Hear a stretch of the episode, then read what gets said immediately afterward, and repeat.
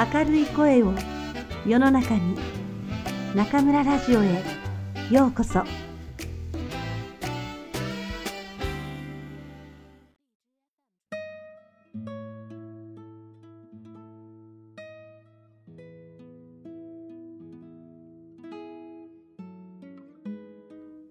故郷路人竹内義美役。ある寒い日の午後私は食後の茶でくつろいでいた表に人の気配がしたので振り向いてみた思わず「あっ!」と声が出かかった急いで立ち上がって迎えた来た客はルントウである一目でルントウと分かったもののそのルントウは私の記憶にあるルントウとはにもつかなかった。背丈は倍ほどになり、昔の艶のいい丸顔は今では黄ばんだ色に変わり、しかも深いシワが畳まれていた。目も彼の父親がそうであったように、周りが赤く腫れている。私は知っている。海辺で工作する者は、一日中潮風に吹かれるせいで、よくこうなる。頭には古ぼけた毛織の帽子、身には薄手の綿入れ一枚、全身ブルブル震えている。紙包みと長いキセルを手に下げている。その手も私の記憶にある血色のいい丸々した手ではなく、太い、節くれだった、しかもひび割れた松の幹のような手である。私は感激で胸がいっぱいになり、しかし、どう口を聞いたものやら、思案がつかぬままに、一言。ああ、ルンちゃん、よく来たね。続いて言いたいことが、後から後から、呪術つなぎになって出かかった。チャオチー、羽魚、貝殻、チャー。だが、それらは何かでせき止められたように頭の中を駆け巡るだけで口からは出なかった。彼は突っ立ったままだった。喜びと寂しさの色が顔に現れた。唇が動いたが声にはならなかった。最後にうやうやしい態度に変わってはっきりこう言った。旦那様。私は身震いしたらしかった。悲しむべき厚い壁が二人の間を隔ててしまったのを感じた。私は口が聞けなかった。彼は後ろを向いて、シュイション、旦那様にお辞儀しな、と言って、彼の背に隠れていた子供を前へ出した。これぞまさしく30年前のルントであった。いくらか痩せて、顔色が悪く、銀の首輪もしていない違いはあるけれども、これが5番目の子でございます。世間へ出さぬものですから、おどおどしておりまして。母と本ルが2階から降りてきた。話し声を聞きつけたのだろう。ご隠居様、お手紙は早くにいただきました。全く嬉しくてたまりませんでした。旦那様がお帰りになると聞きまして。とルントウは言った。まあ、なんだってそんな他人行儀にするんだね。お前たち、昔は兄弟の仲じゃないか。昔のように、しゅんちゃん、でいいんだよ。と、母は嬉しそうに言った。めっそうなご隠居様。なんとも、とんでもないことでございます。あの頃は子供で、何のわきまえもなく。そして、またもシュイションを前に出して、お辞儀させようとしたが、子供ははにかんで父親の背にしがみついたままだった。これが水晶？五番目だね。知らない人ばかりだから、はにかむのも無理ない。本ルや、あちらで一緒に遊んでおやり。と、母は言った。言われて、本ルはシュイションを誘い、シュイションも嬉しそうに、揃って出て行った。母はルントウに席を進めた。彼はしばらくためらった後、ようやく腰を下ろした。長ギセルをテーブルに立てかけて、紙包みを差し出した。冬場はろくなものがございません。少しばかり青豆の干したのですが、自分とこのですから、どうか旦那様に。私は暮らし向きについて尋ねた。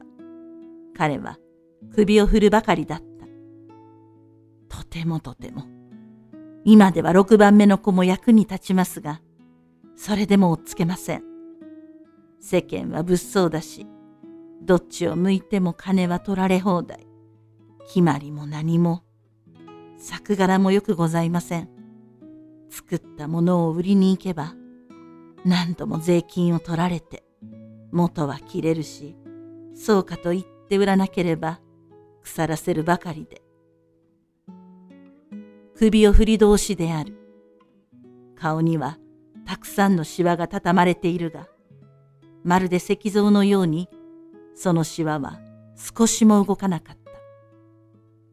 苦しみを感じはしても、それを言い表す術がないように、しばらく沈黙し、それからキセルを取り上げて、黙々とタバコをふかした。母が都合を聞くと、家に用が多いから、明日は帰らねばならぬという。それに昼飯もまだというので、自分で台所へ行って、飯を炒めて食べるように勧めた。彼が出て行った後、母と私とは彼の境遇を思ってため息をついた。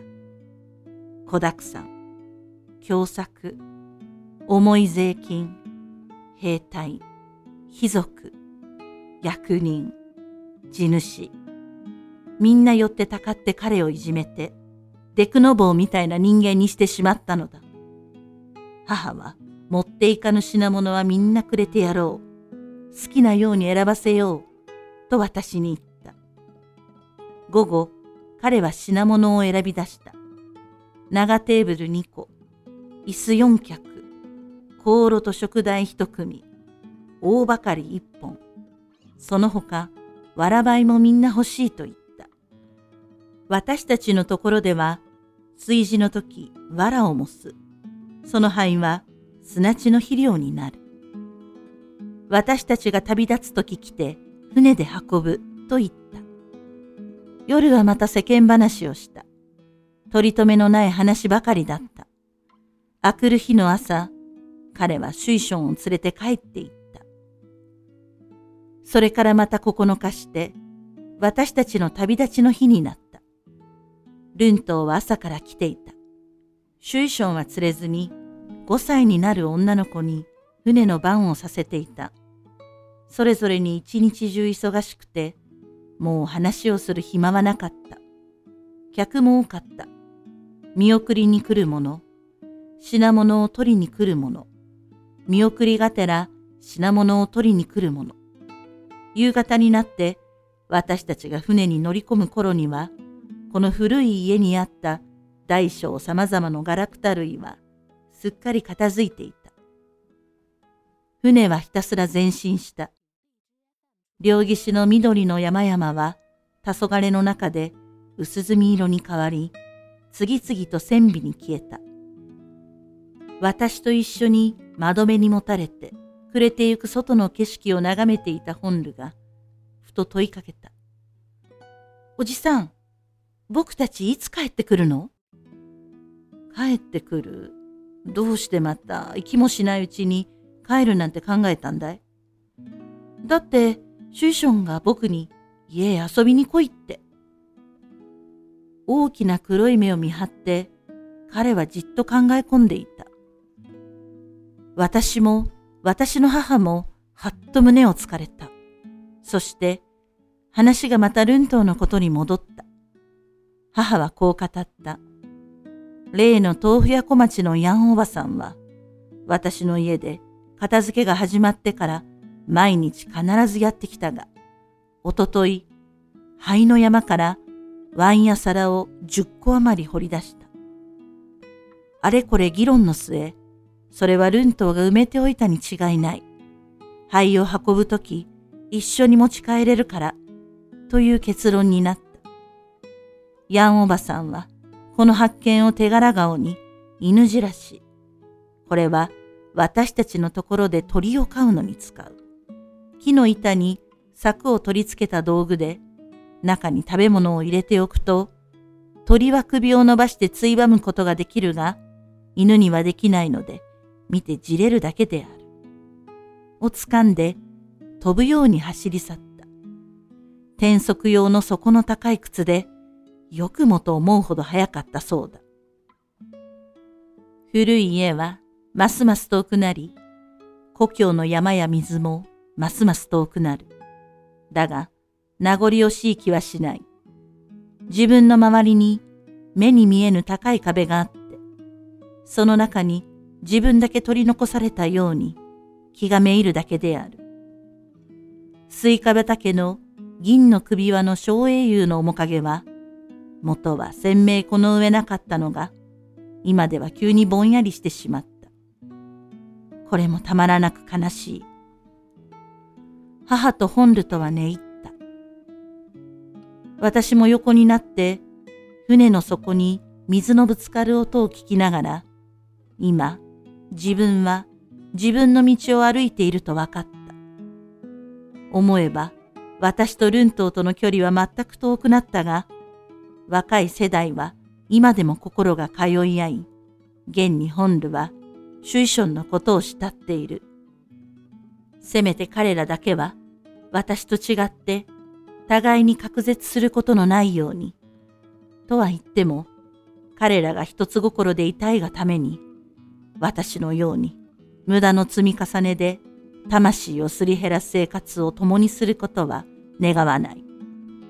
また、ルントのように打ちひしがれて心が麻痺する生活を共にすることも願わない。また、他の人のように、やけを起こして、野放図に走る生活を共にすることも願わない。希望を言えば、彼らは新しい生活を持たなくてはならない。私たちの経験しなかった新しい生活を。希望という考えが浮かんだので、私はドキッとした。確かルントーが香炉と食材を所望したとき、私は相変わらずの偶像崇拝だな。いつになったら忘れるつもりかと、心密かに彼のことを笑ったものだが、今、私の言う希望も、やはり手製の偶像に過ぎぬのではないか。ただ、彼の望むものはすぐ手に入り、私の望むものは手に入りにくいだけだ。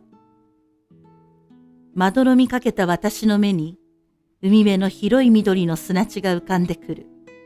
その上の紺碧の空には、金色の丸い月がかかっている。思うに希望とは、もともとあるものとも言えぬし、ないものとも言えない。それは地上の道のようなものである。もともと地上には道はない。歩く人が多くなれば、それが道になるのだ。